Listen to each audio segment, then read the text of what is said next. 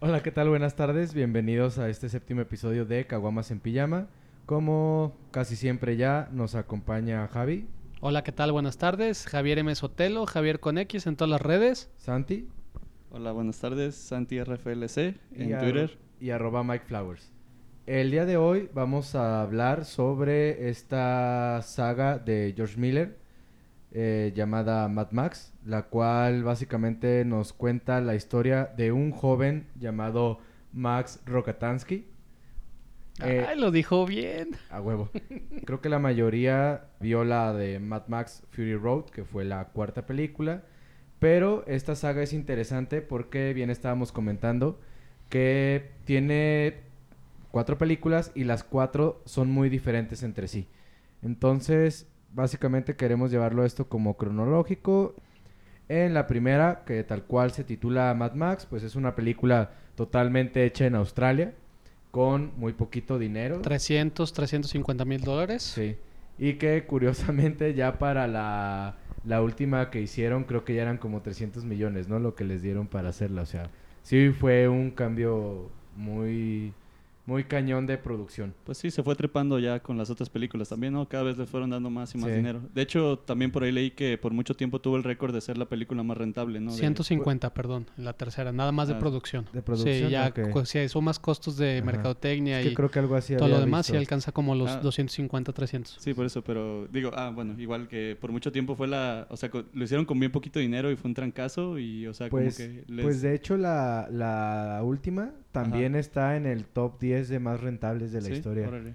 Sí, porque digo, tal Sí, cual lo que tú costo-beneficio. dices es, Ajá. ajá, cuánto costó y cuánto recaudas, ¿no? Sí, digo, que ya en las, en, las, en las subsecuentes películas les fueron dando cada vez más y más dinero, ¿no? Aparte digo, por, por ese hecho de que pues, la primera fue presupuesto de Australia tal cual y ya después ya fue concepto con dinero de Estados Unidos.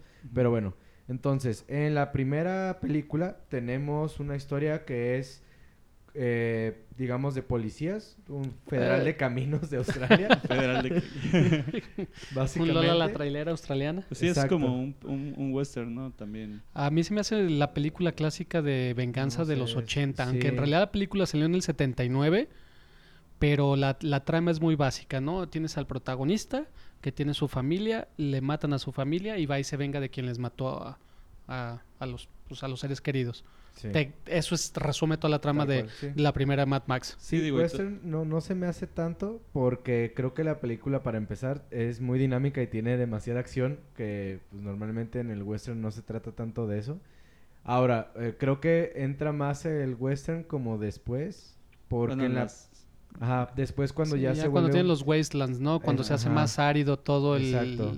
Paisaje. Sí, porque justo es lo que plantea la primera, ¿no? Que es como previo a un que todo- apocalipsis, por sí. así decirlo. De hecho, sí, siento un poquito que también igual a, a la onda del, del presupuesto que tenía el primero, igual no pudo concretar tanto su visión de que se viera así tan árido, entonces queda como que cuando la civilización empezó a valer madres, ¿no? O sea que... Ajá, que co- se como- ve medio feo, pero sí, no o sea, que igual como que ves que la sociedad se empezó a descomponer, que pues estos cuates que son los perseguidores o algo así se les llama, ¿no? ¿La Los- pandilla? No, No, los, policías. policías. Ah, ya. Sí, Sí. creo que le Eh, llamaban perseguidor. Interceptor. Algo Los así. Interceptors, ajá, ajá. un- una onda así. Como que son los que están intentando mantener el, el poco orden que pueda quedar y ya como que ya importándoles poco las formas, ¿no? O sea que es como la parte atractiva de la película. Y que justo en lo que dices del presupuesto, aún así como que tiene cosas buenas, porque por ejemplo en, la- en esta primera persecución, sí destruyen un este, ¿cómo se llama esto? Como carry de, ca- como estas casas rodantes, pero Ah, una RV, un RV, ¿no? ajá, Este, algo así, Sí, que Sí, lo, una lo casa rodante tal cual. y digamos que como dices tú, sí no se ve que tengan tanto Pero presupuesto, le, pero, pero le echaron imaginación sí, y sí, ganas. Es que tiene- carros tiene que su se destruyen, ajá. o sea, De, dices, de "Órale, hecho, sí, o sea, sí, padre". sí se ve como que, digamos, o sea, también como ya estamos en este, en previo a que todo sea, a, a que la humanidad, este, bueno, no la humanidad, pero digamos la civilización como que empieza a valer madres.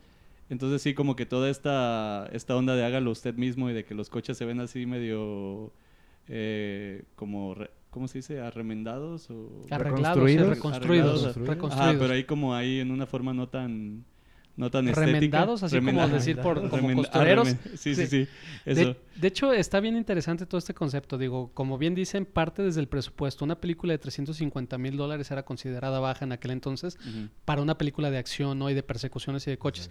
¿Qué implicó esto? Que el diseño de arte y todo lo que sacrificaron era, ¿saben qué? Nos prestan este edificio como estación de policía, pero no tenemos lana para pintarlo, ni para remodelarlo, ni para hacer las oficinas bonitas. Entonces, bueno, eh, de ahí ese tipo de cosas le empezaron a dar la decisión de vámoslo Ajá. haciendo un poquito de apocalipsis medio futurista, pero en un futuro no muy lejano en donde las cosas ya se están cayendo a pedazos, pero todavía no llegamos ahí. Igual con las motos, creo que Kawasaki donó todas las motos que usaban los, los de la pandilla, en que utilizaron pandilleros de verdad. Entonces, ahí hay unas eh, leyendas urbanas muy chistosas de que tenían que cargar unas cartas porque eh, ellos viajaban de donde estaban maquillados y con los props este, de Sí, las armas ¿Y o esto y lo otro. Entonces, si los paraba algún policía, enseñaban la carta de producción.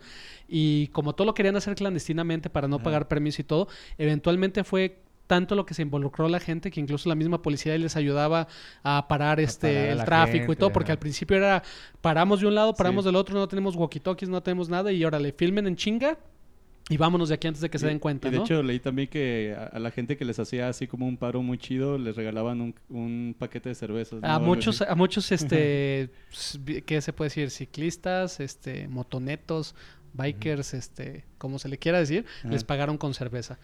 Pero está bien chido esa onda, ¿no? Porque al final del día era como hacer un corto de estudiante, o sea, un, un largometraje, este, con todas las de el ingenio en friega y tratando de gastar el menos dinero Sí. posible. No, aparte, digo, para la época, digo, realmente no creo que en Australia hubiera una industria del cine No, muy cual. grande, la verdad. O sea, De hecho fue su mayor hit por mucho tiempo. ¿no? yo creo Sí. que para ellos fue como de, pues mira, alguien que está empezando a hacer lo que se hace en Estados Unidos, pues hay que ayudarle como se pueda. Y pues Sí. yo creo que la gente, a final de cuentas, si les llegaban películas de, de Hollywood, era como de, no manches, están haciendo una película. Igual y hasta con gusto iban a participar y a tratar de estar en eso. Lo cual sí, sí está botana. Y digo, como decía Santi, sí refleja como ciertas cosas de la época.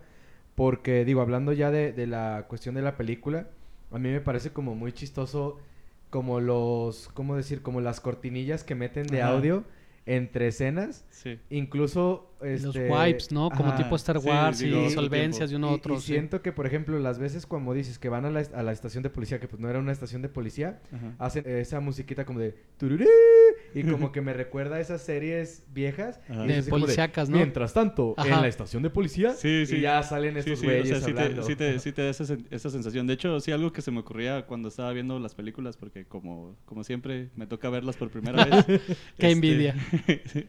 Entonces, algo que se me ocurrió fue como, oye, eh, eh, digo, también como en, en cuanto a lo que ya hemos hablado de los remakes y de por qué ya se retoman otras veces las historias, se me ocurrió eso también con lo del presupuesto, de que mira, como estos güeyes tenían recursos limitados, entonces la, la falta de dinero pues lo, lo suples con, con ingenio, ¿no? sí, Entonces, con creatividad. Empiezas, a- digamos, aquí yo creo que casi, casi, digo, no, no sé cuál fue la visión de George Miller al principio, pero creo que todas estas circunstancias lo llevaron a crear pues todo un, un, un subgénero en por sí solo, ¿no? Que es Sí. Mad Max, o sea... De, de persecución, y- ¿no? ajá, Está, de, la de verdad. hecho, yo también, o sea, también otra de las pendejadas que se me ocurrió fue de que, pues, esto fue como si no hubiéramos tenido Mad Max, nunca hubiéramos tenido Rápidos y Furiosos y ese tipo de cosas. Le ¿no? deben mucho, mucho del cine de acción de después de los ochentas.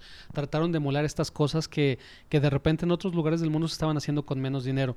Acá la visión, como mencionabas bien de George Miller, de lo que a mí me tocó leer en entrevistas y todo, era que quería tener una película de acción en donde los choques fueran muy realistas, porque Ajá. ya ves que él trabajó como médico y en salas de emergencia. Ah, sí. Entonces le tocaba presenciar de repente choques, le tocaba presenciar lo que pasaba después de los choques.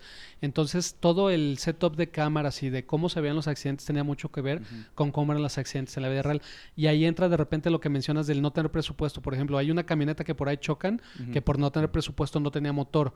Y a la hora que la chocan gira de una manera Ya, ya. espectacular y se ve muy padre, pero son detalles que solo pasan cuando cuando tratas de ser ingenioso, ¿no? Y que Ajá. tratas de resolver las ondas de, pues sabes qué, tenemos la lana para comprar esta camioneta, pero es el puro cascarón, Ajá. la remolcamos, la ponemos en la calle y pégale con todo, ¿no? Claro que no sabían cómo se iba a mover, fue un desmadre después. Igual también creo que al principio cuando va el, el personaje, el Knight Rider, que le dicen, Ah, sí. que también le pusieron como un cohete en la parte de atrás, este, que lo impulsó de más, no pegó en la marca, se fue un kilómetro y medio abajo y luego tuvieron que, que hacer la última parte donde choca con los barriles y explota. Ajá, Entonces, Es muy padre eso de George Miller. Y la otra cosa es que él dice que por el presupuesto no alcanzó a filmar el 20% de las escenas de acción que quería.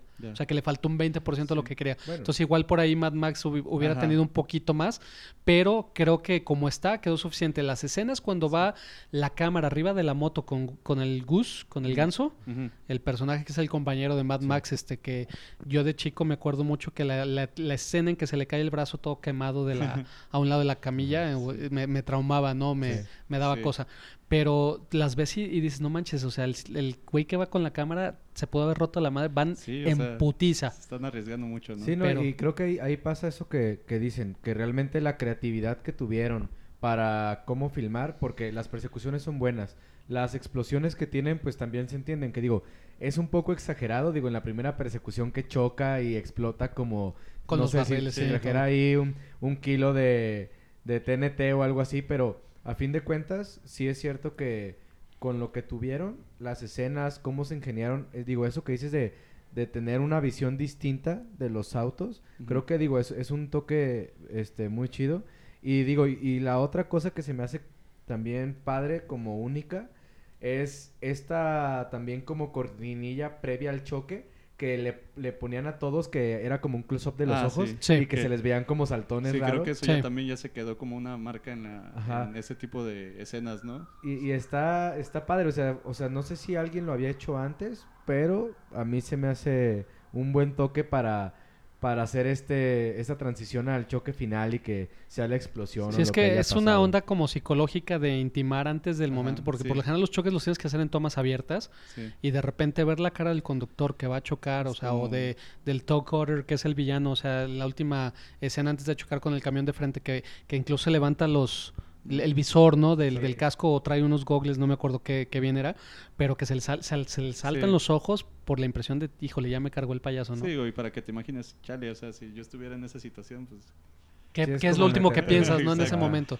Y, y otra cosa que tienes, no- lo- o sea, lo interesante de Mad Max es que son de esas películas que de repente se conjuga todo a favor, ¿no? O sea, el protagonista era un güey que ahora se conoce como Mel Gibson, digo, en aquel Sí. entonces era un desconocido, que acompañó a su hermana porque su hermana quería ser actriz y fue y leyó, y él se había peleado la noche anterior en un bar, iba todo golpeado y le dijeron, ah, no manches, tu físico está genial para, necesitamos freaks. A ti te Así se le dijeron, ven en tres semanas, ¿no? Y luego regresó en tres semanas ya curado y todo el mundo así como de, güey, ¿quién te dijo que vinieras? A ver, ¿sabes qué? Mejor lee para la parte de uno de los policías, ¿no? Y así fue como se quedó Mel Gibson. Entonces esas historias están bien chidas. Los villanos son buenos. Este, Sí. el líder de la pandilla, que es el mismo que comentábamos, sale Ujú. en la 4 como en Mortan Joe. Ujú. Eh, pero también Johnny, que es como el típico lacayo que quiere quedar bien con, con el malo, pero no Pero tiene... es medio menso, Pero y, cobarde, ¿no? Sí, o sea, sí. que es que- de yo hago todo, pero a la, eh, a la realidad no. Y, y esa crudeza con que mostraron muchas cosas, por ejemplo, cuando, atracaba, cuando atacaban parejas o, o atacaban vehículos en carretera, eh, era muy crudo. En- Sí. Normalmente... Y para la época no se acostumbraba. Exactamente, o sea, había como un auge apenas que empezaba en Estados Unidos Wes Craven y empezaban otros a hacer como películas un poco más violentas, pero normalmente cortaban, ¿no? A otro lado Ajá, con, la escena violenta. sí Y esta de repente, o sea, vas, ibas dentro del coche y le daban el madrazo en el parabrisas, se estrellaba y te creaba esa angustia de estar ahí con ellos. Y se- te digo, hay una serie de cosas que se conjugaron Sí. que todo es como emblemático y todo pasó a la historia bien. Y fíjate, ahorita recordé, o sea, de lo que decías de, del chalán, como que me recuerda al que era el chalán de Saruman. El, Sí. que, el que andaba con el, el rey de Rohan. Sí, que- el, el lengua de serpiente, ¿no? Que también era así todo miedoso, pero como traicionero de que te atacaba y no, no me mates, pero otra vez trataba. Y también me acuerdo, de- digo, ahora que hablas de lo de la violencia, de la pareja esta que agarran recién que llegan al pueblo y que le desmadran el carro, que está así como todo arregladito, bien padre, y que sí lo interceptan y que le pegan al carro hasta que lo, Sí. lo deshacen totalmente. Y al cuate también, creo, ¿no? Y a la chava Sí. la violan y la dejan ahí, creo, amarrada como perro, ¿no? Este, sí, con sí. unas cadenas. Que son temas que maneja él mucho durante la saga, ¿no? Esa onda de la deshumanización Sí. eh, y cómo se van perdiendo Sí, los cuando ya valores. no hay ley. Ah, exactamente, ¿no? Y cómo cada quien es la ley del más fuerte y hacer lo que quieran, que es a final del día lo que se trata Mad Max, ¿no? De Sí. cómo de, cómo es sobrevivir en un mundo donde se perdió toda cordura y toda sanidad y todo se fue al carajo. Que apenas ahí digamos que va empezando esto como lo comentamos y que justo decía Javi, pues si no hubiera sido por, por esa película y la escena final, pues no tendríamos la saga de Saw, porque pues básicamente así empieza está bien la otra, ¿no? Y que sí es un momento que digo, si alguien no la ha visto, véala y va a entender por qué. Sí, de hecho, sí, te pescas como que ciertos elementitos que dices, ah, mira, de aquí sacan. Y, y Justin. Lin, el director de Solo, dijo, o sea, que de ahí se les ocurrió la idea. Entonces, esos- ese tipo de cosas del impacto en la cultura pop que vamos a hablar Sí. más adelante, también es bien interesante. Pero bueno, la película tiene a su favor este, la dirección de George Miller.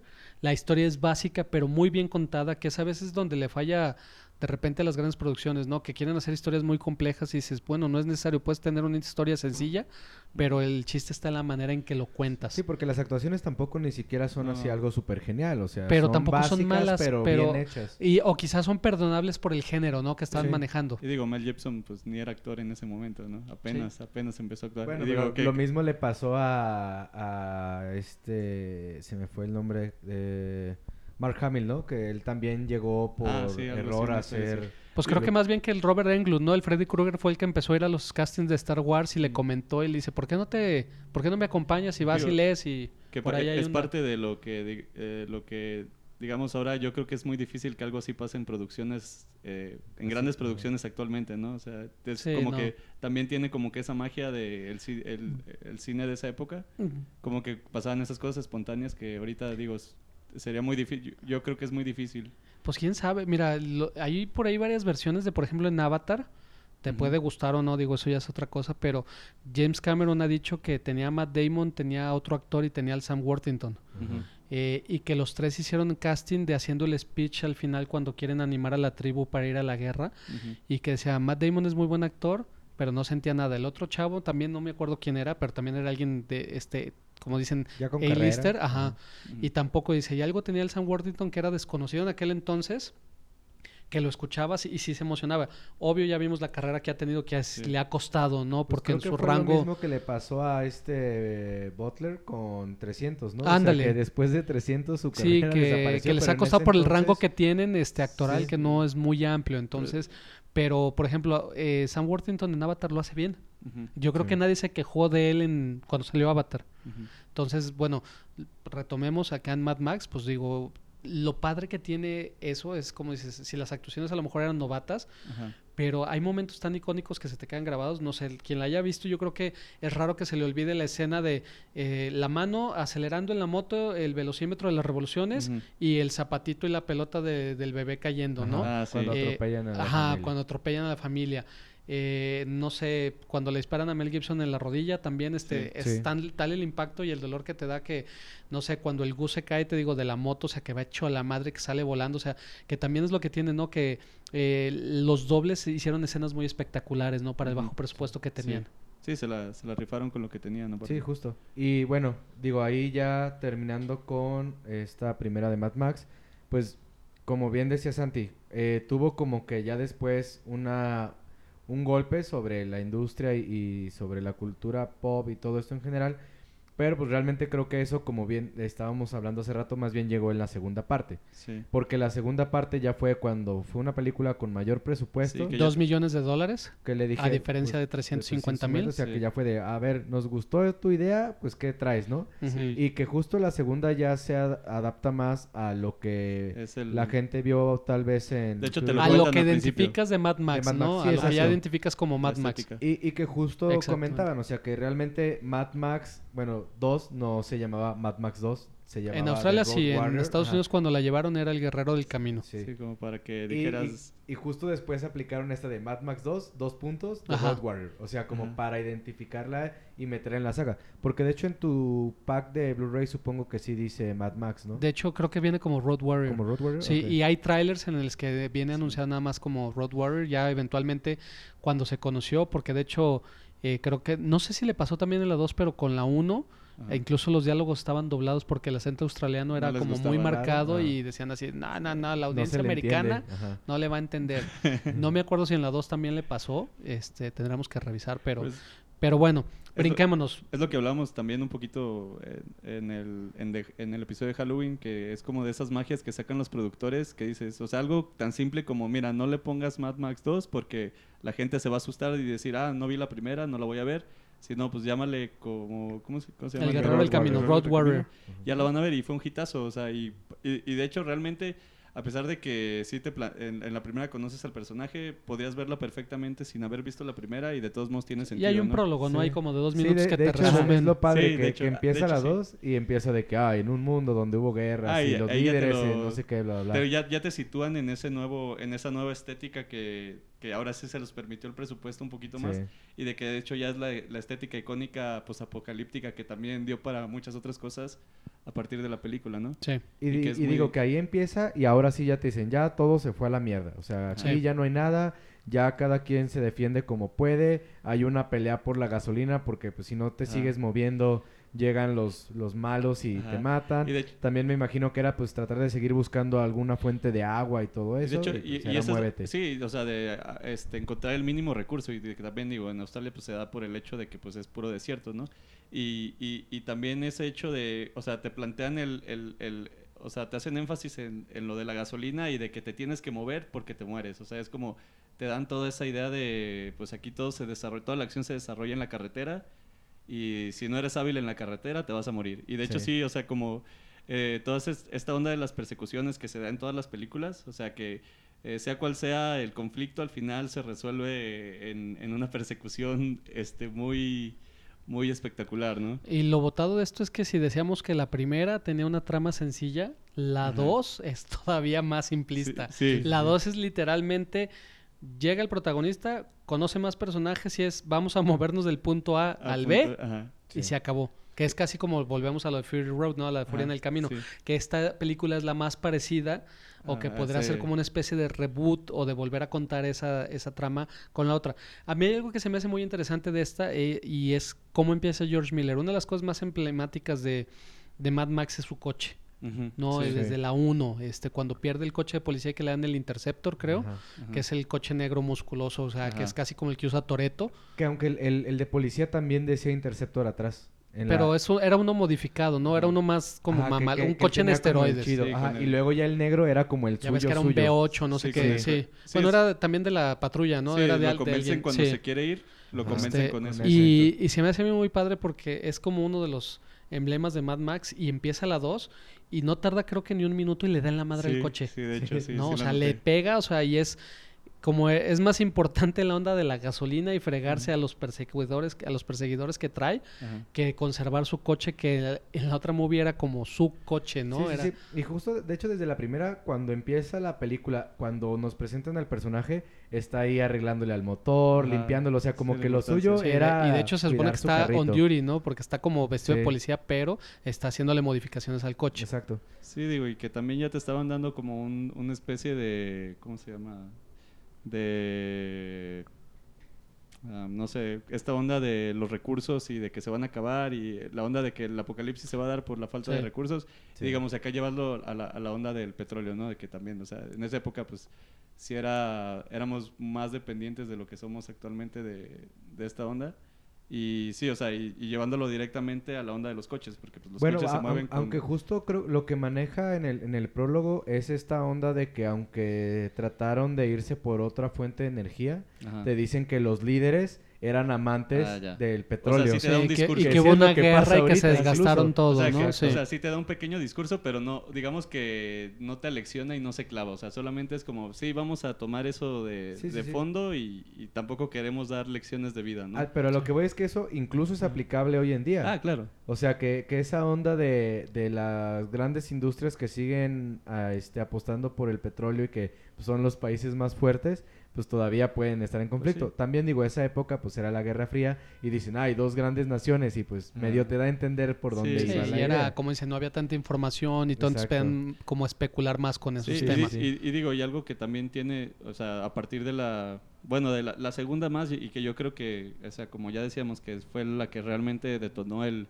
el fenómeno de Mad Max, es que como decía, sí, las, las motivaciones de los personajes de todos son muy simples, o sea, y bueno, sí va más con la onda de la supervivencia, pero sí, desde que, ah, pues necesitamos el recurso valioso que es la gasolina y vamos a hacer todo para conseguirla. Y justo la 2, digo, está padre porque realmente en, en esta ya te, te ponen en contexto que pues Max sigue en la carretera, sigue como en su onda de buscar venganza, todo traumado porque mataron a su esposa y a su hijo. Tiene como un código de ética, ¿no? Que es lo que busca mientras sí. se mueve, de proteger a la gente indefensa. Y, y que curiosamente, a- además de eso, es como alguien que, aunque quiere defender, como que ya vive en su mundo de yo no necesito a nadie, yo estoy solo. Porque realmente en la 2, pues él busca agarrar gasolina de... Sí. Sí, de la su onda era el negocio es de yo les hago este favor y ustedes me dan gasolina. Y punto. después, como dices, su código de ética es regresar a hacerles el paro Ajá. porque dice, ah, maldita Di- sea, fui policía, sigue teniendo esa onda de... Bueno, y también se lo ayudar". madrean, ¿no? Sí, sí, Entonces, sí. cuando quieres que él salir con su gasolina y todo, que es cuando tiene que quemar el coche. Pero eh, vamos siendo un poquito como puristas en el sentido, y es lo que me gusta a mí de la, de la saga de Mad Max, que si la analizas tal cual como así en guion, personajes, en desarrollo, esto y todo, tiene lo mínimo necesario o casi nada, sí. ¿no? Para pero que al mismo tenga tiempo- inicio, Pues y Ajá. final, Pues de sí. hecho se habla Ajá. O, dime. Ah, es que también se habla de que en la última realmente el guion fue más técnico que nada, o sea, realmente Sí, no era es- más por storyboard Ajá. en no, Road. no escribió casi nada más que todo lo, todas las todo lo que se iba a desarrollar de acción, ¿no? Sí. Y de hecho que sí, son no también como leyendas urbanas, porque Ah, si hay un guion, sí, o sea, la. Warner no te va a aprobar Sí, si no hay un guion de por medio, ¿no? Este, eso sí, que a lo mejor lo hacen de 80 páginas, Ajá, sí, 90 muy y, y especifican en lugar de, pues dicen a lo mejor persecución del punto A al B y le enseñan ya el storyboard de cinco, cinco paredes forradas, ¿no? De cómo lo van a hacer. Pero acá lo que, a lo que quería llegar era que a pesar de que tiene esta onda de que, por ejemplo, a Max no te lo presentan, no sabes quién es, o sea, lo vas conociendo con sus acciones, a todos los personajes las vas conociendo Sí, pues, mediante sí, sí. acción-reacción y no tienen un desarrollo de que cambien del punto A al punto E no.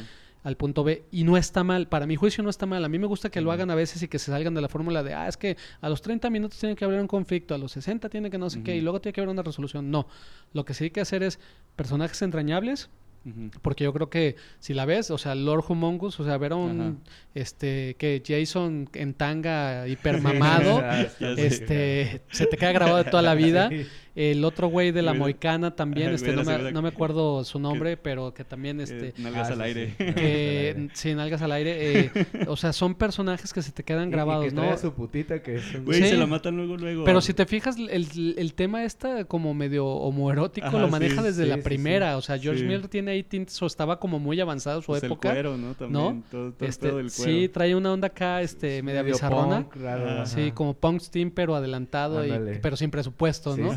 Y este... Tenemos también en la 2 al mecánico que se le incendian la- este, las piernas y no siente, o sea, Ah, sí. a la chava del arco, o sea, son... Digo, su compita, el del helicóptero raro. Ah, que sí, no Sí, cómo son, son personajes que son tan emblemáticos que incluso hasta los Simpsons les han hecho sus homenajes y Sí. sus Sí. parodias, pero eh, se te quedan grabados, ¿no? Sí. Y, y no es que hagan tanto. Sí, no, y aparte es lo que te decía de que también como que sí les sientes este pedo de, o sea, por- aparte del que su motivación es muy simple, como que sí les sientes esa pequeña locura que ya se les está llegando, ¿no? O sea, como que dices, ya este cuate pues nomás quiere sobrevivir y es como que sus motivaciones son muy simples, ¿no? Sí. El niño de, del boomerang, Ajá. este, Ah, el sí, lacayo cierto. que quiere agarrar el boomerang y le vuelan los dedos, o sea, como Ajá. que todos tienen un pequeño momento en el cual destacan para Sí. bien o para mal, pero te acuerdas de ellos, ¿no? Está muy padre. Y a final del día también que, que tienes una película que nunca habías tenido un clímax que durara cerca de 20 minutos, Sí. ¿no? Sí. Que de hecho es la cosa, digo, la, tanto la 1 como la 2 duran como hora y media, o sea, no son películas No son muy muy largas. largas. Pero Sí. fíjate que sí, eso es, es interesante, digo, ya en la 2 que tuvo más presupuesto, que todos estos pe- personajes, como dices, como que son simples, pero todos son muy diferentes, o sea, Como bien No, definidos. Ajá. pero, pero tie- tienen Y- como pequeños rolecitos, pero todos tienen como hasta en imagen cosas bien sí, diferentes. exóticos, y- aparte eh, son, ándale, son esa palabra pero, es buena. o sea, no, no, no recuerdo cuál es la palabra, si es como estrambótico o algo así, que es muy llamativo. O sea, los personajes que tienen personalidades muy, muy llamativas. Ajá. Entonces, como que sí es, pero digo, es parte de toda la estética y es parte de este mundo posapocalíptico que Loco, ajá. No, Y de y lo hecho- que, perdón, perdón. nomás lo que dices es que cada uno tiene su personalidad. A pesar Sí. de que forman de un grupo, forman parte de un grupo, eh, los buenos tienen como características similares, pero cada uno es bien diferente y los malos también. Entonces está bien chido. Sí, sí, sí. Sí, Y- y- ah, y digo, y también eso, eh, en, en- en las partes de las persecuciones, cuando ya es de que neta, pues son pinches fierros filosos, este, volando por todos lados, fuego por todos lados, se voltean y es como, y estos cuates van ya sin miedo a, bueno, o sea, se ven como sin miedo a, la confrontación y a que les vuelen un dedo y todo eso.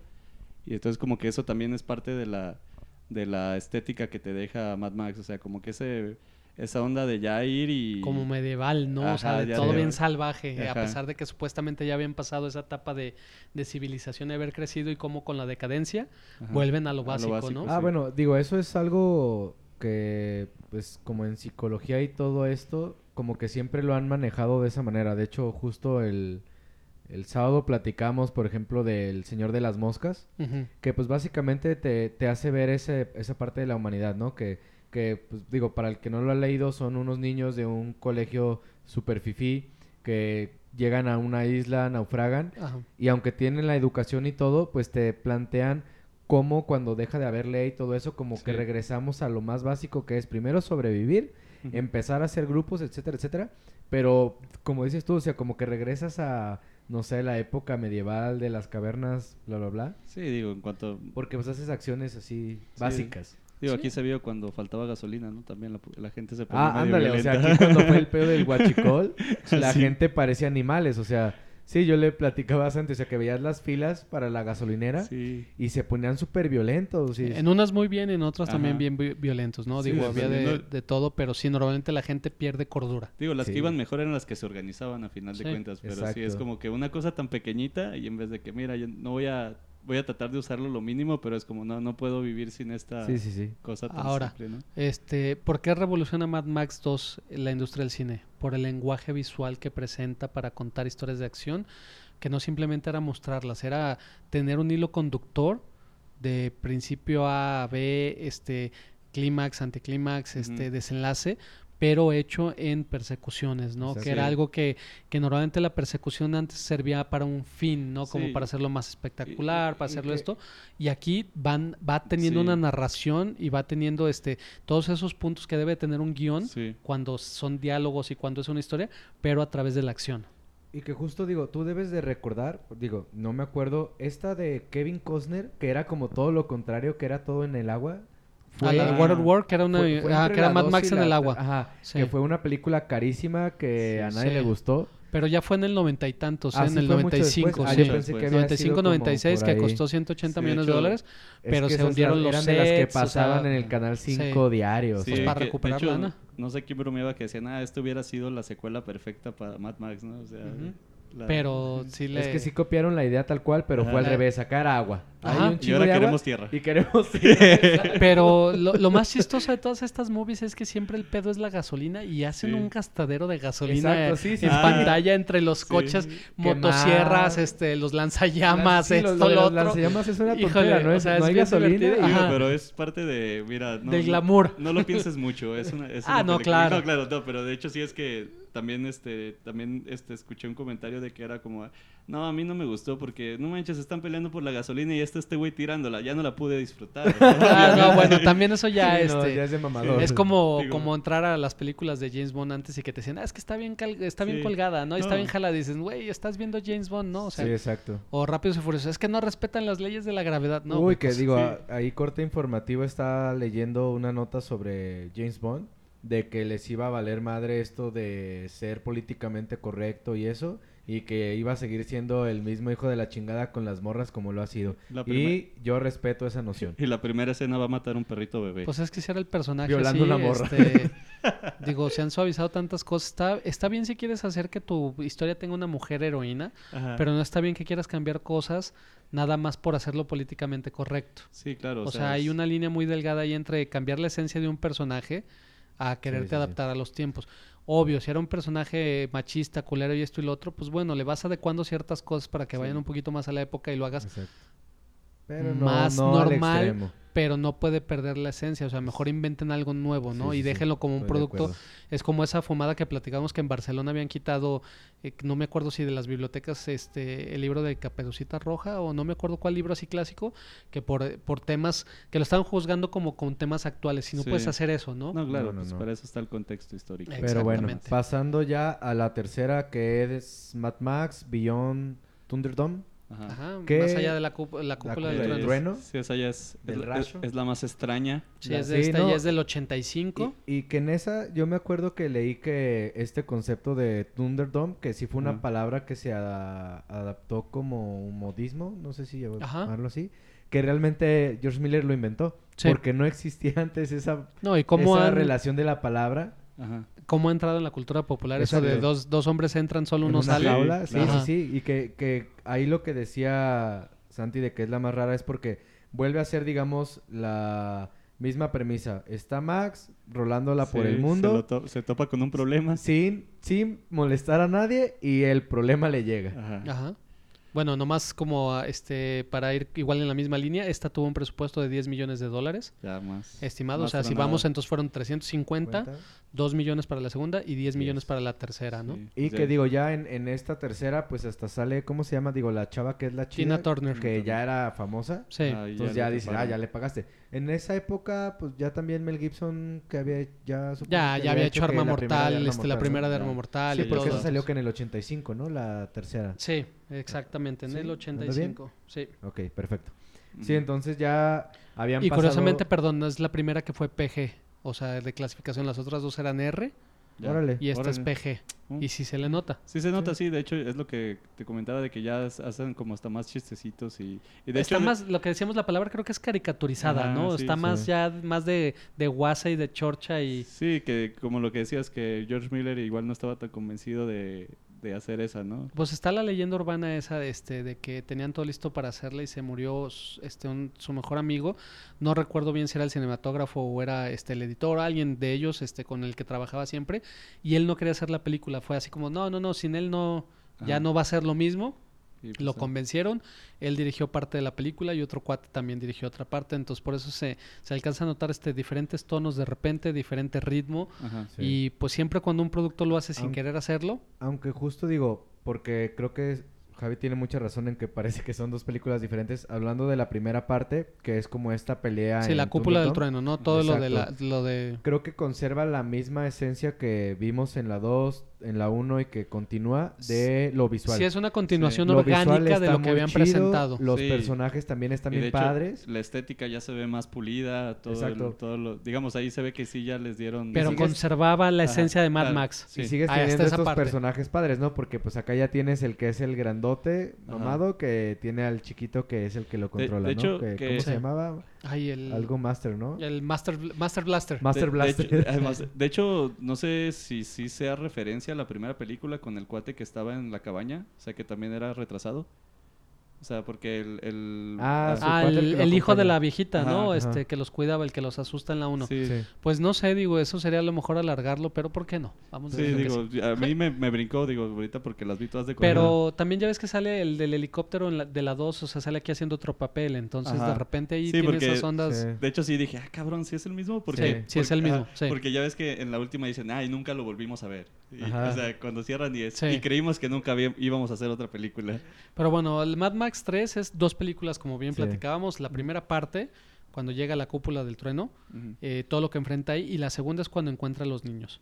Sí. Las hilaron de ahí de una manera muy chusca, este, que no tenía nada que Sí, ver. brincó de Sí. Mad Max a Peter Pan, Ajá. así como en cinco minutos. Así, y este, cambia el tono, cambia el ritmo, cambia cabrón. todo. Y de repente como que quieren regresar a, a la primera de Mad Max, pero es ahí donde ya entran, te digo, ya de repente los personajes sobreviven los choques, se queman, se voltean, gritan, pintan dedos, Sí, hacen- digo, y ya es más caricaturizada también por el hecho de que este, metes a los niños en, en la confrontación directa y dices, pues un niño qué tanto va a poder hacer, ¿no? Que lo único interesante podría Eso ser... pensaban de los Ewoks y Ah, ganaron la guerra. Ajá, eso sí, bueno, pero es que lo subestimaron los Ewoks. Lo único interesante es que esta onda de los niños es un poco precursor a los morros que usan en la 4. Que podría ser los Ah, sí. niños que De- agarra el Immortal Joe. de- Salen maquillajes Sí, de- de similares, hecho a detallitos. Ah, pero No, ya- que lleguemos a la última, es que sí se notan muchos elementos que hacen referencia directa a las películas anteriores. Ok, Pero pues ahorita, hasta igual, la 4. ahorita, ahorita lo nos, nos comentamos. quedamos en la 3. No, digo, Pero bueno, a mí en lo personal, yo todas estas películas las veía de chico, las veía en, en beta, ni siquiera en VHS, fue cuando como No, me pues tocó. ya. Este, las vi, desgasté las películas y la 3 era la que más evitaba ver porque a mí sinceramente me aburría. La vimos hace poco, no hace mucho, Sí. igual hace un par de años. No es aburrida, pero sí es muy diferente, o sea, se nota que le falta se siente algo. rara. Se O siente sea, rara. Porque de hecho sí es, o sea, toda, o sea, como habías dicho de que la primera pues es, es un argumento este pues un poquito más complejo que la segunda, pero sigue siendo simple y creo que en la tercera como que empiezan a meter demasiadas cuestiones como el hecho de lo de la electricidad y que quién controla la sociedad y esto Pero eso ya va para la que sigue también. Y también Ah, esa bueno. onda de que había visiones de que los Sí. iba a rescatar el capitán no sé qué y que estaba vestido es- igual que Max. Peter y- Pan y volaba y chingada, y ah, sí, está, sí. está raro, pero digo, esa- o sea, como que ya eh, empezó a complicarse un poquito más la trama, pero realmente pues no es que fuera muy compleja, pero era como que le estabas metiendo capitas y capitas que igual se iban solucionando sobre la marcha, o sea, como lo de eh, lo de lo de este lo de la cúpula y que pelean, pero que al final el vato no lo quiere matar. Y ahí se ve quién realmente es la mala y todo Sí, esto. que tiene sus giros. Ajá. Pero no sé si, digo, igual habrá gente que habrá aplaudido que fuera diferente. Yo en este caso es como, como dicen, o sea, es como las franquicias de Rápidos y Furiosos. No les puedes exigir que, no que sean otra cosa que no son. Mad Max ya era la tercera película, tenía que haberse mantenido en la misma línea que era lo de la cúpula del trueno y haber alargado eso con alguna persecución. O sea, todo, el- todo lo de los niños y todo lo demás que pasa, Sí. si hubiera sido una sola persecución, o sea, de Max escapando y el personaje la Tina Turner Sí. yendo tras él, o sea, ve- venga, Sí, Pero a, a se final de cuentas, pues, las películas Exacto. realmente es, es Max en situaciones en el mundo post-apocalíptico. O sea, sí. realmente creo que cualquier cosa podría ser Sí. válida, pero sí, se siente raro cómo va cambiando. Y, y justo de lo que decías, yo comparto también de que, digamos que de las cuatro o de estas tres, pues también yo creo que la primera la he visto a lo mejor seis veces, la segunda a lo mejor ocho o nueve, y la tercera es la que tal vez la he visto tres veces, pero nunca ha sido como la que yo digo, ah, esta la voy a ver ahorita. Sí, igual las otras te, te pasa que si te las encontrabas en la tele, en el cable, Ah, sí, te quedabas viéndolas. Y la tres era así como, de, ah, ya se acabó la parte chida, déjame voy hasta... cambio. Sí, déjale ¿Sabes? cambio. También yo tengo una sensación con la tercera que es como que también el hecho de que ya les dieran más presupuesto y, y ves los sets, así digo, por ejemplo, cuando entran a, a- a la... Era la ciudad del trueque, ¿no? Algo así. O esa es en la... Ah, no, sé No, si- sí, es en la tres. Sí, es en la 3, ¿verdad? Este, como que ya, o sea, yo las vi y dije, ah, se, se ven como casas de picapiedras y ondas así. Sí, medio- pues ya tenía lana para hacer presupuesto Ajá. en lugar de adaptarse a lo que había. Ajá, Que pero, volvemos a lo mismo de la 2. La 2 era construir nomás un, este, de donde sacan petróleo. sí, y construir una pero- fortaleza pero- alrededor. Pero, esa misma estética de que, pues, medio lo hacías ahí, medio improvisado, como que le daba más, como que te la creías más en cuanto al contexto de la historia que ya en la tercera, que ya es todo más eh, armado. Que ya hay más evolución, por Ajá. decirlo de una Digo, manera. siento que ahí jugó un poquito en contra, pero también, digamos, esa era la... Así hacían las películas en ese Que tiempo. ahora, también algo padre ahí es que de la 1 a la 3 sí se nota, o sea, que Max ha ido envejeciendo. O Sí, sea, lo se más- nota que, que han ido pasando años y años. Y digo, justo ya para ir entrando en la cuarta, Ujú. algo que a mí, por ejemplo, digo, que a mí la neta me gustó mucho la este nuevo Max con Tom Hardy. Aún así, me, fal- me falló eso. Bueno, que en la, en- cuando inicia, no, no se crean, olvídenlo, porque cuando inicia la cuarta, Ajá. está todo greñudo, Todo barbón. ya tiene Ajá, otra vez sí, su carro poca madre, y luego ya lo meten acá a raparlo, bueno, Sí. a cortar el cabello y todo, Sí. todo chango. Marcarlo. Que bueno, que es esa onda de todo lo que pasó con la preproducción. Bueno, nomás para cerrar lo de la 3 de la cereza del pastel, Ajá, Sí. que creo que en las películas ochenteras, cuando ya se te acababa la imaginación, era siempre ponerle un animal, ¿no? Y ya que Ah, sale él con sí, un cierto. changuito, con un mocachino, no sé qué. Y en la dos el- que en la traía 2 su todavía era como su perro fiel y, Sí. y hace el paro y se lo matan. Y, un perrito se le pero ya bonito. cuando metes un chango, o sea, creo que muy raras películas con changos han sido buenas. Y no, exacto, porque Y- no es el chango que todos esperaban ver. Sí, ¿no? Y, Cuac. Sí. cuac. Rayos, ya me voy. Y entonces, eh, pero bueno, entonces vamos diciendo, o sea, la 1 bien, la 2 mejora y la 3 va en picada, ¿no? Sí, y ya entonces como- tenemos- o sea, sí, digamos, como Yo película... no diría picada. Sí, más bien, eh, ya no se entiende mucho en el contexto de las otras. Sí, decir picada no, porque no me parece que sea tan mala, pero bajó. Ok, bajó la calidad. Sí. Y entonces nos tenemos que esperar 30 años para tener otra película Exacto. de Mad Sí. Max, dirigida también por George Miller, Miller. que yo creo que le hace el paro. Sí. eh, que curiosamente, si tienen chance de observar su filmografía, está Ajá. bien por todos lados. Este, Sí. Tienes películas como Mad Max, Las Brujas de Eastwood, Babe, este, ¿eh? Babe, el porquito. Babe, este, Happy Feet. Entonces, es una onda bien bizarra de la visión que tiene y cómo Exacto. puede manejarse bien, yo creo que en todos los géneros Sí. y regresar a algo como Sí, Mad tiene- Max sea, 30 tiene años después y mantenerlo. Entonces nos brincamos al 2015, que es. Mad Max Fu- Fury Road o Furia en el Camino, con un presupuesto de 150, 150. y en la cual este, durante varios años trataron de hacerla con Mel Gibson. Eh, tuvieron problemas de las tormentas en el desierto en Australia y que hubo devaluaciones de dinero y esto y lo otro. Y luego a Mel, Gibson, se le ocurrió. alcohólico. Ajá, se le ocurrió tomarse un par de cervezas y que lo arrestaran públicamente haciendo declaraciones este, antisemitas y Vestido de Jesucristo. Ah, no, eso Sí, es otra, no, pero bueno, imagínate, o sea, este, declaras sí, en sí. contra de los judíos sabiendo que Sí, que los judíos dominan. Hollywood, es como pues Sí. pegarse un tiro en el pie, ¿no? Exacto. Y pues llegaron al punto en que la Warner le dijo a George Miller, este, si es con Mel Gibson es tanto de presupuesto, por decir una cifra, 50 millones de dólares, si es sin él, te damos 250, ¿qué quieres? Entonces, pues bueno, yo creo que, amigo, gracias por participar, me consigo un Mad Max nuevo, que no influyó, porque la verdad es que Tom Hardy, o sea, No, lo hace muy lo bien. hace muy bien, Y este y- nuevo personaje de Charlize Theron. y el Sí. personaje de Charlize Theron, que es lo que decimos, él no puso a Furiosa porque fuera lo políticamente correcto, él lo No. hizo porque le dio el peso que debe tener una heroína como debe de ser y funciona muy Y bien, aparte ¿no? está perfectamente justificado porque te plantean que ella venía de una población de puras mujeres. Guerreras Exacto. también. O sea Sí. que es como, bueno, en todos estos grupos que ya se crearon, pues obviamente va a haber los que hagan tal o cual cosa, los que sean negros, los que sean enanos, Sí. en carritos chiquitos, este, los que, no sé, X Sí, razón. Y digo, y también esta parte de que ya, este, o sea, como que sí eh, haces como un estereotipo de ciertas, como, ¿cómo, cómo se les llama? O sea, ¿Comunidades o ah, como bandas? castas, como Castas, tipo sí. castas, ajá, como los, los morros que son los guerreros, este, como, y digo, y esta onda de ya empezar a utilizar a la gente como mercancía utilitaria, Ahora, o sea, Y, y es que es lo que tú mencionabas de la tercera que yo es lo que veo en la cuarta. O sea, Ajá. que fuera de me- meterme a un mame así Sí. muy, ah, sí, muy, muy elevado. muy elevado, pues realmente te das cuenta que, ok, desde Sí. la 2 nos... Bueno, desde la 1 nos plantearon que el mundo iba a valer madre, en la 2 valió madre.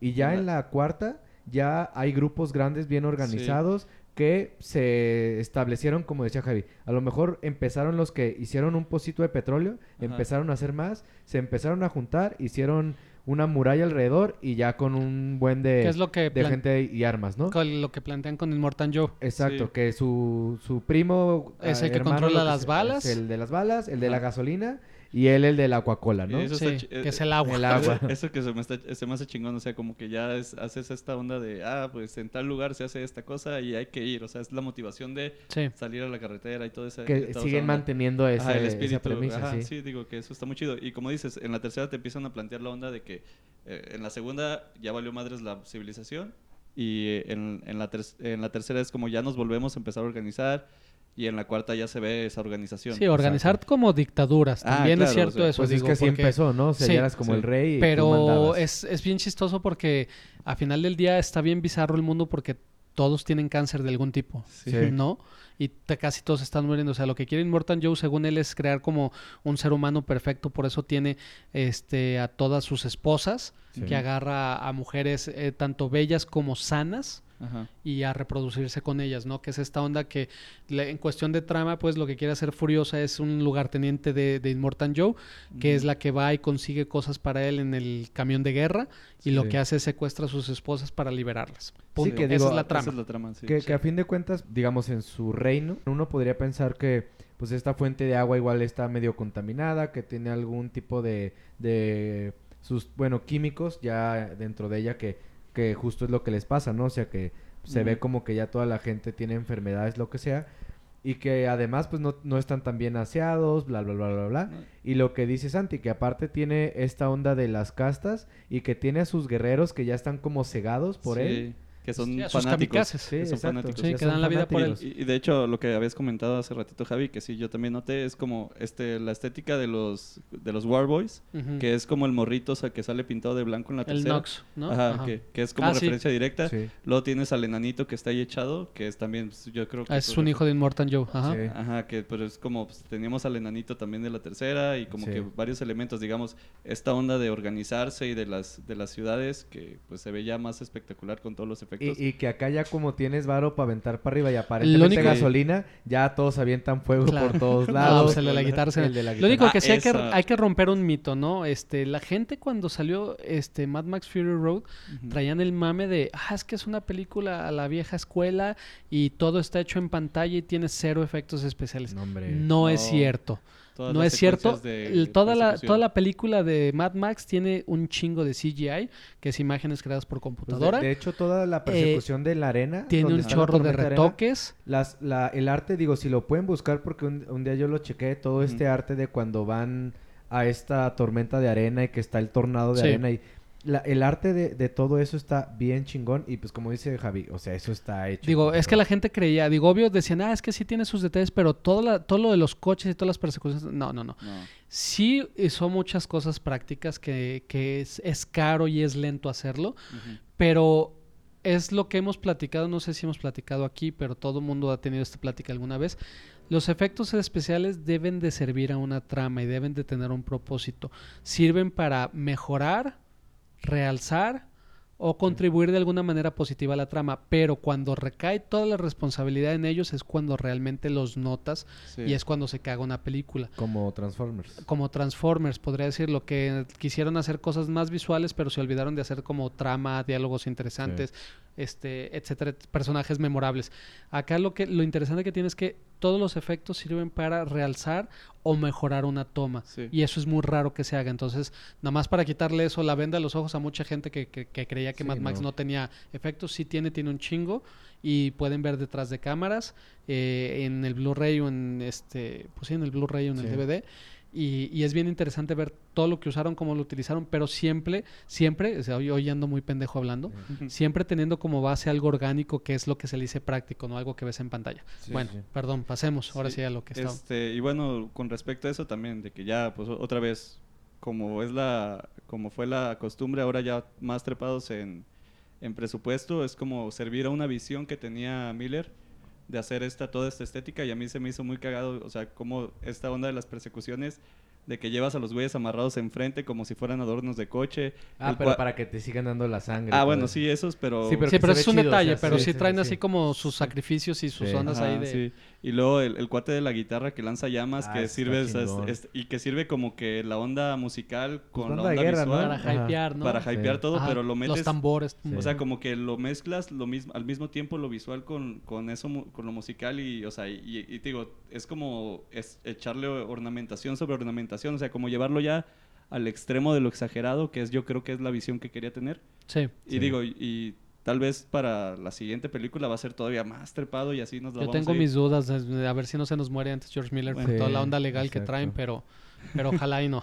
Sí, digo, pero Y, en la trama, justo, digo, aparte de, digo, lo mencioné al principio, que aparte de Max, ahora nos traen otro nuevo personaje Sí. que creo que tiene, pues tal vez eh, uno de los pesos más grandes y que nos vuelve, digamos, a, a marcar esa pauta de que Max es un ente que, es- en la historia. que deambula.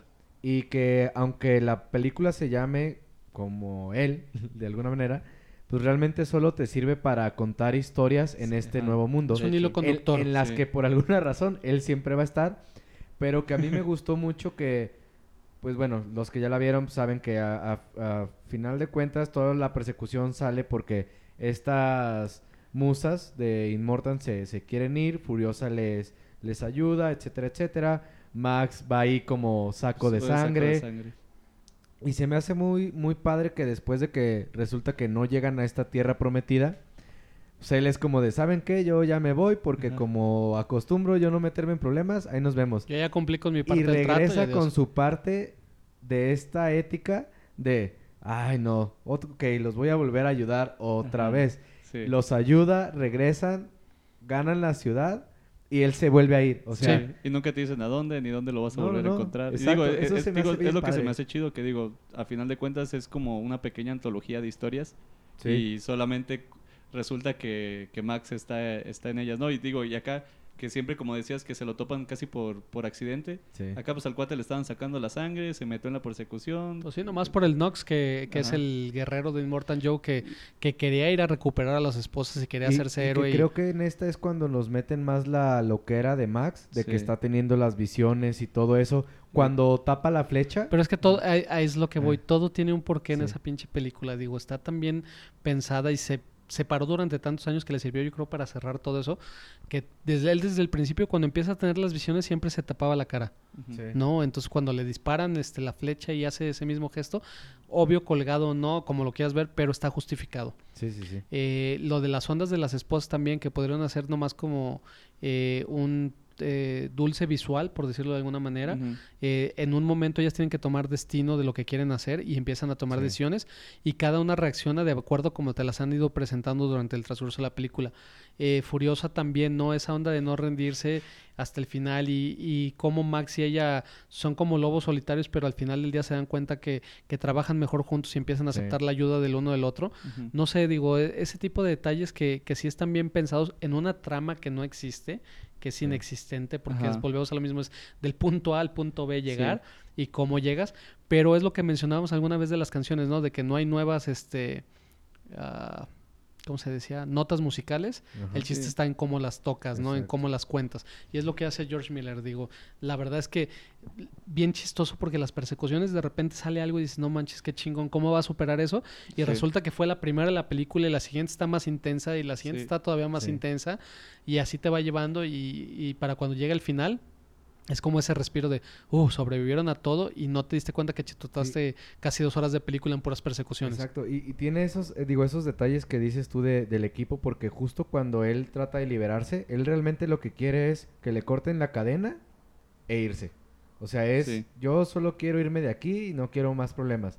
Bueno, ya se sigue metiendo en la problemática y cuando, por ejemplo, trae el rifle, que es como de, que duda de, no, no creo que le dé, y ya no nos quedan tantas balas y ya es como de, ah, préstamelo, ¿no? O sea, Que se lo Furiosa- da furiosa. y le pone el, ho- bueno, pone el hombro y ya sobre él dispara, ¿no? Y dices, ah, bueno, como que empieza a tener estos esbozos de humanidad y que de hecho, digo, antes de lo que les comento cuando ya se van y que les deja, le dejan su motito bien cargada para que se vaya donde quiera, pues pasa esta de cuando van en la persecución este, nocturna, Que les dice, adelántense y si no regreso, no hay pedo, váyanse. Que regrese el güey todo cubierto de sangre y con, con más Con armas la y eso. gasolina y Sí, todo. Dices, órale, o sea, a fin de cuentas sí es como un antihéroe, por, a- por así decirlo, y que como dices, le sirve a la trama como conducto. Y creo que en esta a muchas personas se les hizo como que Furiosa realmente era el personaje principal. Sí. Más que Max, aunque pues está ahí Tiene más peso. Lo que pasa es que hace acciones más heroicas Furiosa que Max. Y aparte sí tenía una motivación realmente. Eh, Ándale, sí. Este, la- la- lo- es que es bien chistoso. Todos cumplen su objetivo. Por ejemplo, Nox, que es el soldado, lo único que quería hacer era algo heroico para entrar a las puertas de, de ¿no? O Sí. sea, como se lo vendía a Immortal Joe.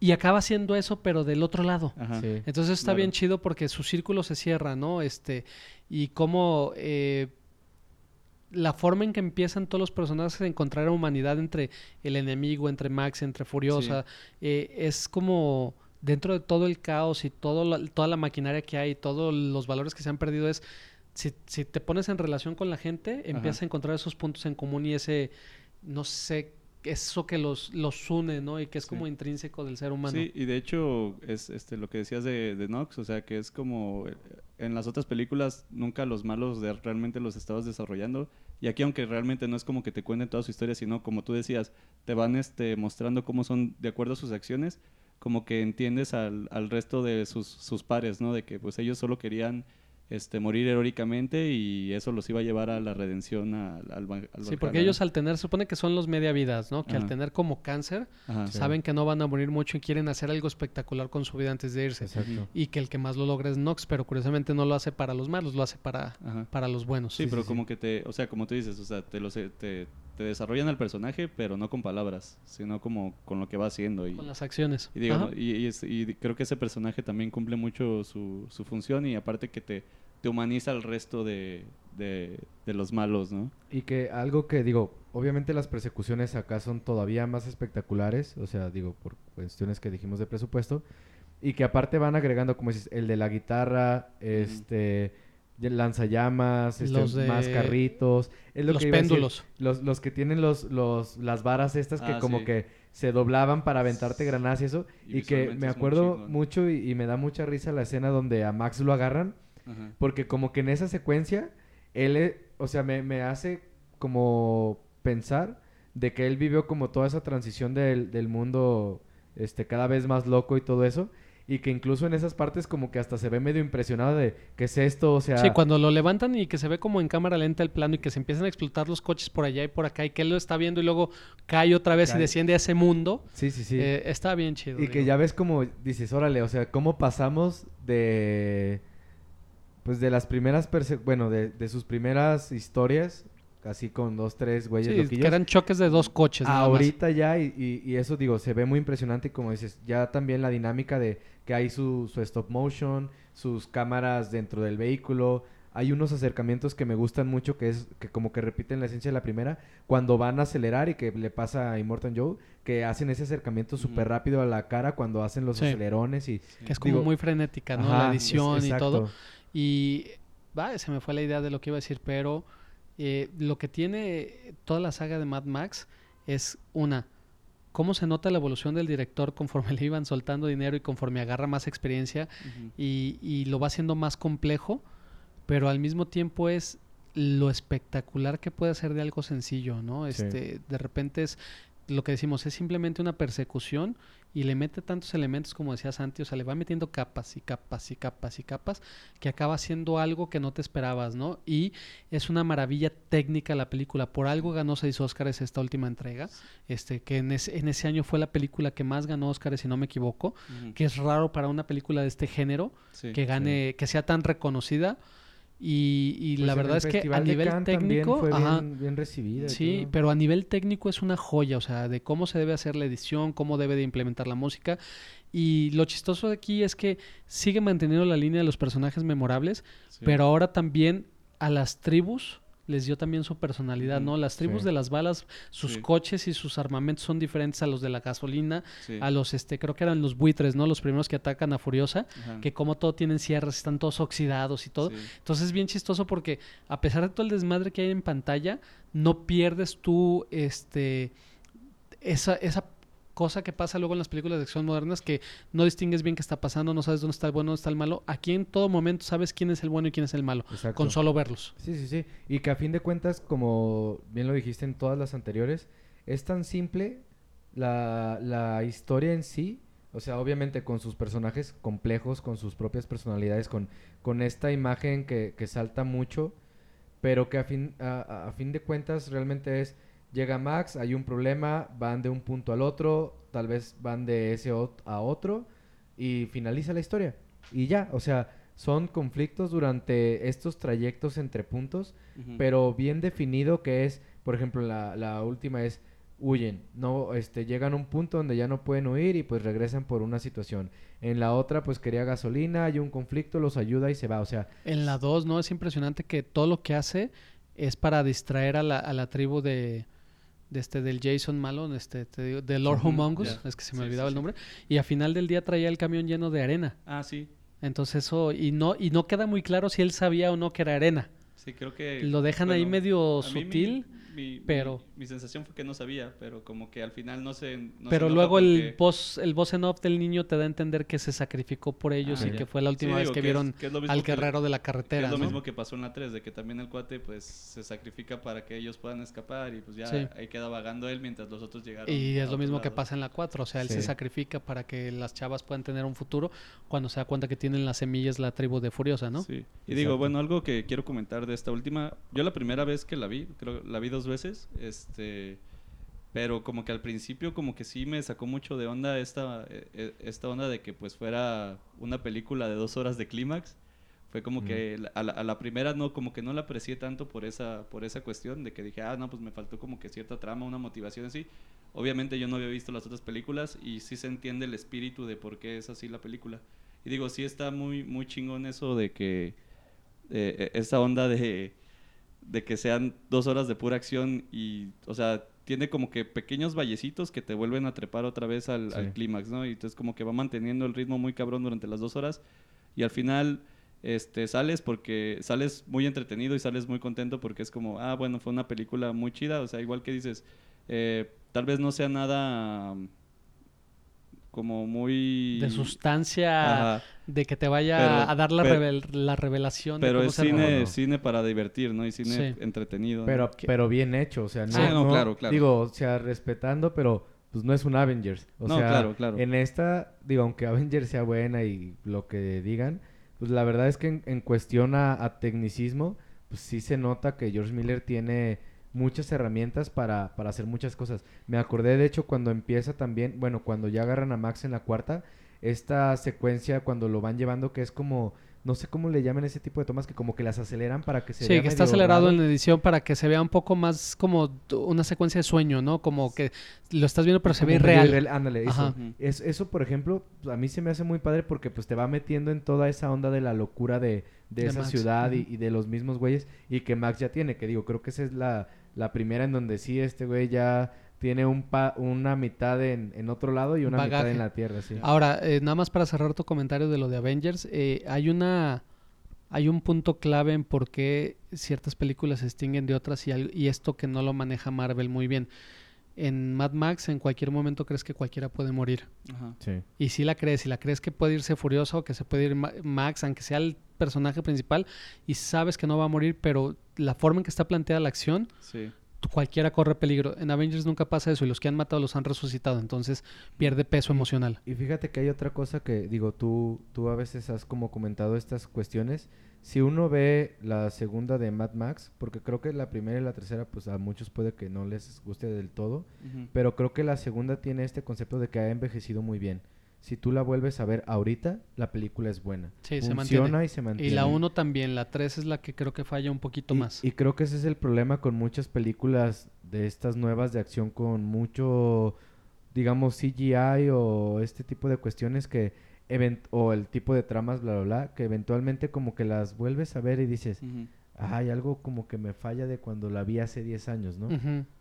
Que digo, hay hay que ver toda, toda esta, lo que le ha pasado a, a Marvel, a ver cómo pasa, pero a mí me pasó con Star Wars, o sea, yo estaba, pues, bueno, estábamos relativamente morros cuando salió episodio 1, 2 y 3. Ujú, sí, las Y ves. cuando vol- volví a ver la 1, sí dije, híjole, como que Sí. no ha envejecido Digo, tan de, bien. de hecho es algo que también se me ocurrió ahorita viendo pues, la, la, tri- la trilogía original, es que como que también vas viendo esa evolución en el cine, pero te das cuenta de cuáles películas fueron las precursoras de las nuevas cosas que se venían haciendo. Porque obviamente va a tener sus fallas en, en, en cuanto a, no sé, sus, vacíos en, en el guion o va a tener como que cosas de no tan buen ritmo, pero es como que parte de la evolución que va a tener el cine, de que antes eran, eh, digamos que pues eran actos muy largos con poca acción y ahora puedes tener actos con mayor acción, pero digamos que como que se va notando esa evolución, un brinco de 10 años, digamos, del principio de Mad Max a cuando salió la última, luego das el brinco a las películas de los 2000 y ahora las películas que nos están tocando actualmente, sí te alcanzas a, dar cuenta de cómo va cambiando la forma de hacer las películas. Y lo que decían, o sea, sí, no es lo mismo ver una película que sí sentó precedentes en su contexto histórico a ver una película X de cualquier historia. Obviamente ya no estás acostumbrado a ese cine, entonces se te va a hacer mucho más rara y igual y la vas a decir, ah, esta película es muy mala. Pero es que digo, es esta cuestión de cuando una película envejece bien, pues va incluso a, a este concepto de cómo están los personajes, que, que como dice Javi, que sigas sintiendo esta, que te puedas enca- encariñar con uno y que si lo pierdes, y, y- o sea, que se pierda el personaje y se pierda bien o bueno, lo maten como sea, que realmente tenga un peso y que lo sientas y todas estas cuestiones, porque por algo las películas, no, y no es porque hayan sido este una joya en cuestión a guion y de actuación culto clásicas, como Star. Wars, pero tiene muchos muchos Sí. conceptos que funcionan muy bien, las ves ahorita y funcionan chido. Y a Sobre mí todo la primera trilogía. Exacto, sí, esas Y voy, porque digo, ya y- dije que las otras tres Y, no y- están y tan es lo mismo pero- cuando vemos una película que se sale del, del esquema y que propone algo Sí. nuevo que yo creo que... ¿Qué es lo que le pasó a la cuarta? Bueno, Ajá. en ese año. Yo siento Sí. que, que esté al lado de, de Revenant en ese año, Ajá, que fue el, el contrincante en los Oscars, ajá. pues eran conceptos muy distintos. Sí. O sea, la otra, como dices, era una cuestión así más dramática, Sí. también este visualmente y todo. Y esta otra no, o sea, era, no sé, es una película de acción, pero... Sí, pero diferente. Lo pero que sí le, No, y y comercial, perdón, un comercial nada más a los Oscars sí les hace falta ya hacer una categoría de mejor doble. de acción. Ah, Eso, digo, no sé por qué no lo han hecho, pero bueno, era nomás si pasa. Pero bueno, ya cerrando, este, obviamente como siempre empezamos con las calificaciones y vamos a empezar con el más virgen, Santi. ¿Cuánto No, no, no, los dejo a ustedes. ustedes. No, es Mm, que. Digo, Bueno, yo las voy a poner en orden de, de mala a buena, ¿no? O sea, de la que menos me gustó, que vendría siendo la 3, que la primera parte se me hace muy buena, pero la parte de los niños se me hace muy lenta y aburrida. Entonces, este, de si son cinco estrellas, le voy a dar una. Eh, de ahí me brinco a la una estrella. yo no iba a ser Sí. tan culero, ¿eh? No, sí, hay que las cosas como son. Eh, No, de ahí sí. me brinco a la, a la primera película y, eh, y ya no es porque sea la más mala, sino es que realmente me gusta, Ajá. pero la 2 y la de Fury Road son mejores películas. Sí. Entonces a esta sí le voy a dar este tres y media. Ok. Eh, a, la, a la 2, ajá, Ajá. A, a la de Mad Max, a la de este Road Warrior, el guerrero del camino, le voy a dar este 4 Ok. y a Fury Road le voy a dar 4.5 porque a diferencia de, de Road Warrior, creo que el hecho de tener a Furiosa y a este a las esposas de Mortan Joe y a todos estos personajes que, que realmente tienen un peso en la trama y que no se lo dejan todo a Max, Ajá. este lo hace la hace más envolvente para mí. Sin contar la pues la tecnología la edición el cuate de la guitarra o sea tiene muchas Sí, cosas sí. Que, que yo cuando la vi este me acuerdo que, que me sentí como niño al estar viendo las otras no entonces eso para mí tiene un plus. Entonces para mí van en ese orden Ya. Ok. Este, Bueno, ¿voy yo? No, si quieres, bueno, Ok. ahora, ahora sí ya. Es ya, que te dije, animas- ya agarraste valor no, no, no quiero que también aquí me, me linchen por... Ah, no, no, No, ya sé. puedes. Este, pues de hecho, sí, creo que una no le daría tampoco la primera, creo que sí, un 1.5. a la, a- Ok. pero a cuál a la primera de- no, perdón, perdón. A la a ver, tres. A la, a la 3. o sea vas a ir también es la más mala para ti también es la 3 Sí, de, de hecho estoy de acuerdo contigo. o la el- menos buena De hecho, estoy completamente de acuerdo contigo en el orden ascendente de las películas. O sea, también la primera se me hace, eh, no sé, yo diría un, un 3 de 5. Ujú. La, ter- la, la 2, yo sí le pondría eh, un 3-5 de, de 5. Y la última de Fury Road sí se me hace muy buena y sí le pondría también un 4 de 5. Ok. Ah. Bien, yo digo, creo que en, en cuestión hacia de mala a buena, creo que yo estoy igual. O sea, creo que pues, la mayoría de las personas puede que estén de acuerdo. Ajá. Pero bueno, mis calificaciones para la 3, que es la que pues sí es la más malita, pues yo le voy a poner 2. A la 1, aunque me gusta mucho, le voy a poner 3. Ujú. A la 2 le voy a poner 4 5 y a la de Fury Road yo le voy a poner 5 porque sí es de las películas que más me gustan. Ya. Eh, Al final del día coincidimos todos en cómo Sí. está la calificación de esta saga, ¿no? Exacto. de, de hecho, a mí se me hicieron como más parejitas. O sea, no tan... No tan separadas la, Ajá. la, la uno, la, o- O todas en Sí. general. Ah, digo, es que a no- no mí sí, bueno, obviamente es pues cuestión, cuestión de, de gustos, como decimos, y pues no hay ningún problema en eso. Y bueno, ahora sí, en cuanto a recomendaciones, creo que está difícil, bueno, para mí, entonces, bueno, yo les quiero A mí no se me ocurrió y voy a recomendar algo que no tiene nada que ver, pero... Ok, eh, de hecho es, es lo que es a lo que iba. Yo tampoco tuve noción realmente de qué, qué recomendar, pero pensando en lo que les comentaba al principio, que siento que, que es una historia tipo la trilogía del bueno, el malo y el feo, Ujú. de es ya. por unos dólares más, creo sí, que se llama por un puñado de dólares, por unos dólares más y el bueno, el malo y el feo. Creo Ya. que vean esa trilogía Clint porque- Eastwood. de Clint Eastwood. Bueno, si no saben, si Sergio híjole, no sé qué decir, pero bueno. Sí, bueno, Este, véanlas, háganse un favor porque Revisen todo el mundo cree que el western es lento y es malo. Y, y No. esta tiene este mismo concepto de que tienes como algún un tipo héroe que va de historia en historia sin saber quién es, es medio bueno y medio culero al mismo tiempo y pues al final de cuentas salva el, El día de alguna manera. Sí, el antihéroe. Y les quiero recomendar otra cosa, justo porque a- acabo de ver, bueno, empezar a ver, no se ha terminado. eh, Watchmen, ya vi los primeros cuatro episodios y sí me gustó. Yo solo vi uno. Sí, sí la sigo recomiendo. Sigo sin entonces ver algo nuevo. Y voy a empezar a ver esta también de James McAvoy y la, Ah, ya, la de- otra de HBO porque pues, se ve como que está ¿De, chida. de qué libro es esa? esa... Es de la que habían sacado de... Es que ya vi una película, ¿no? De la brújula de dorada. la era? brújula dorada. Ah, la de sus, sus mat- His Dark Materials. Ajá. Ajá. Sí. Que creo que es de, la, Sí, sí, muy es de buena. la misma, de los mismos libros. Sí, es, es, es que así se llama la trilogía Ah, de libros. Y bueno, dis- este, he visto los trailers, se ve buena, la voy a ver y ya les platico qué me parece. Ok. Este, bueno, igual yo también no se me ocurrió algo así como para, para recomendar directamente, pero vi una serie que de hecho me la aventé en un día eh, la de How to Live with Yourself de Paul Rudd, que está en... Ah, yo también En la vi. Netflix. Ya la acabé. Está, buena. buenaza. De hecho, es que... ¿Pero es qué es comedia o qué es? Sí, Sí, es, es una comedia. negra. Ah. Pero, o sea, básicamente la, la, sino- la- el argumento es que este güey va a un spa donde al parecer te hacen... No, pero no digas, es que sí sería Ya, spoiler. ¿Sí es ok, spoiler? entonces no Sí, digas. sí, bueno, no, nomás no. recomiéndala. Ah, pero es que eso no sale en la primera. ¿Qué? ¿No sale en el tráiler? No, No, ¿eso? lo- Bueno. lo- va a un spa para Nomás- cambiar su vida. Acá Ah, nomás sale bueno, que de repente hay bueno, dos de ve- él ve- en el ve- trailer. vean No el sale nada vean más. el tráiler, pero creo que está muy, muy ingeniosa y, y me sorprendió bastante. O sea, yo creí que iba a ser Sí. como un poquito más, más, más sosa y lineal y no, sí, sí, ta- sí trae unas cosas muy interesantes. Sí, es que creo que, no, bueno, no sé si ibas a decir eso, pero sí creo que lo puedes decir como es un güey medio perdedor, va a un Ajá. spa a cambiar su vida ah, y después tiene que lidiar consigo mismo. Sí, de hecho sí, o sea, de- es lo que sale en el tráiler, que Ajá. al final de cuentas son dos güeyes que es el mismo. Exacto. Uno que es un perdedor y el otro que ya Que es, es el una chido. verga. Ajá. Exacto. ese. Y, y véanla, está, está bastante Sí. buena. O sea, y, y está muy, muy fácil de ver. Está- y se la echan bien rápido. Sí, sí, sí. Y es de esas de 30 minutos. entonces Yo mi problema. recomendación es diferente, me fui por otro lado, eh, m- quise agarrar algo que representara como tipo George Miller la evolución que tuvo de una película a otra y en este caso me voy a ir con John Woo, que es un director hongkonés de cine de acción. Eh, tiene ahí unas películas que se llaman A Better Tomorrow, que es la 1 y la 2 que fueron las primeras que hizo. De ahí se pueden brincar a Hard Boil, que curiosamente siempre utiliza los mismos actores, y luego de ahí se brincan a The Killer. Esas tres películas o cuatro, si cuentas la de Better Tomorrow, la 1 y la 2, muestran cómo el director empezó con bajo presupuesto, con un grupo de actores, haciendo escenas memorables de acción, con buenas historias, y cómo fue subiendo la intensidad tanto de lo dramático como con lo acrobático de las, de las escenas.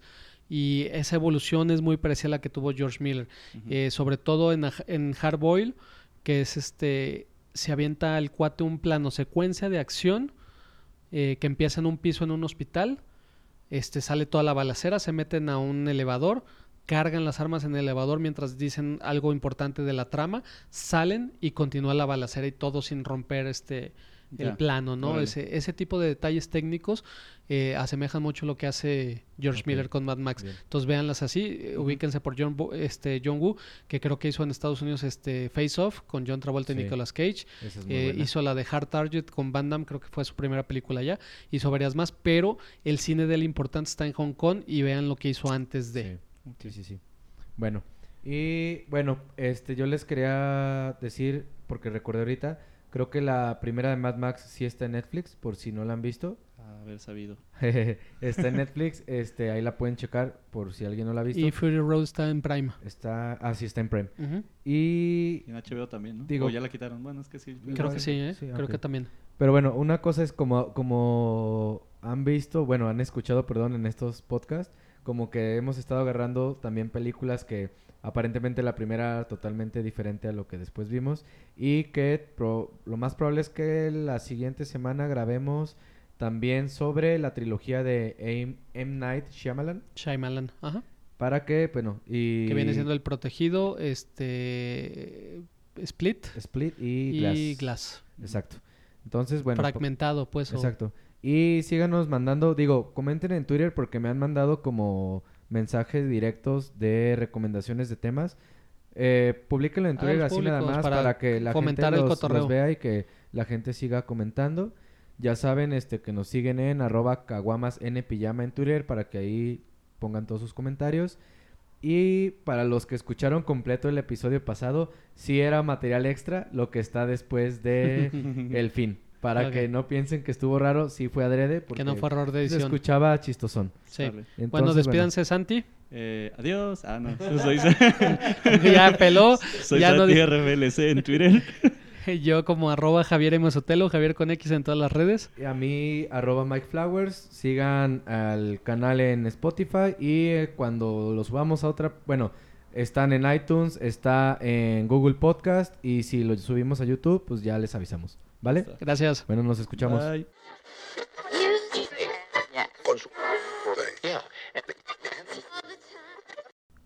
Vientos. Holiday. It'll be alright. Hola, ¿qué tal? Buenas tardes. Bienvenidos a este séptimo episodio de Perdón, empieza de nuevo. Estaba pendejeando y cantando. Ok.